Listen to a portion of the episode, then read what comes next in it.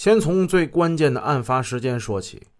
按照起诉书上的指控和马哲回家保姆的描述，案发的准确时间应该是二十一点三十分到二十一点四十五分。而这时，李文浩在哪里呢？根据开庭前调取的李文浩的手机通话记录，胡小勇发现李文浩在事发的当日二十一点三十七分零八秒的时候，还在齐哥李文涛家。与《一城报》郭副总编通话呢，商量第二天给别人烧礼的一个事儿，而且他们一直通话到二十一点三十八分二十八秒才结束。假定这个时候他的哥哥催他们走，张永红说再聊一会儿，然后他们又聊了一会儿，那事发时他们根本就不会在现场，况且还有路上行走的时间没有计算呢。这个时间也恰好和李文涛所说，他是在看完电视剧《归途如虹》，时间大约是二十一点四十分左右。催过他们是相互印证的。带着这个重大的发现，胡小勇充满信心地走上了法庭。他的辩护没有纠结于审判程序和刑讯逼供问题。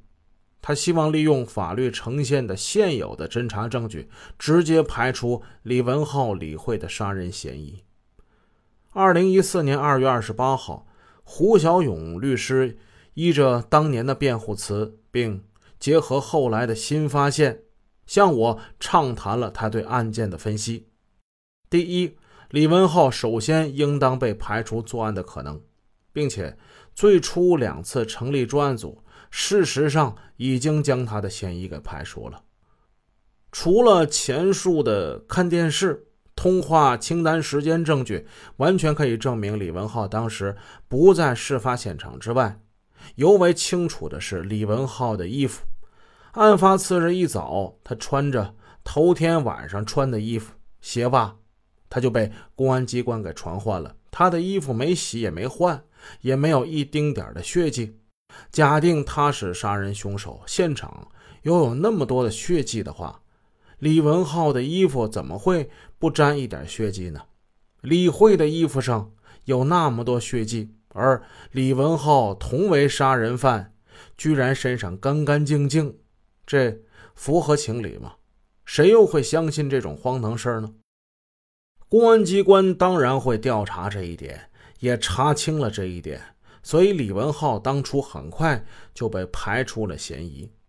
李文浩的母亲是一个没有文化的家庭妇女，凭着对事物认知的淳朴思想，凭着儿子在案发后一身干干净净的衣服，她便有理由一口咬定儿子不是凶手。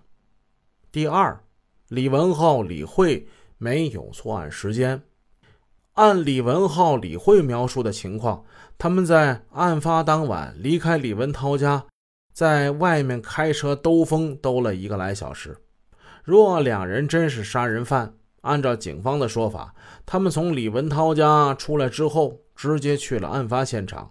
这说明开车兜风的事实是两个人事后串供编造出来的。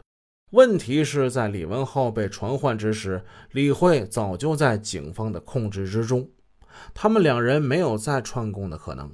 但是两人在交代开车兜风的过程和细节上完全吻合，这可以推断开车兜风的事实是可能存在的。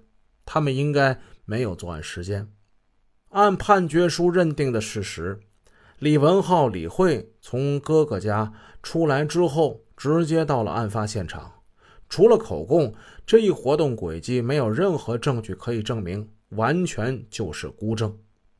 第三，脚印鉴定完全可以排除李文浩的作案嫌疑。公安部所做的脚印鉴定已经排除过李文浩的作案嫌疑，即现场的一号脚印不是李文浩所留。公安部的鉴定结果。直接否定了临汾市公安局的鉴定结论。另外，翼城县公安局还曾托国内权威的内蒙古足迹鉴定中心做过鉴定，鉴定结论是留下脚印的还另有他人。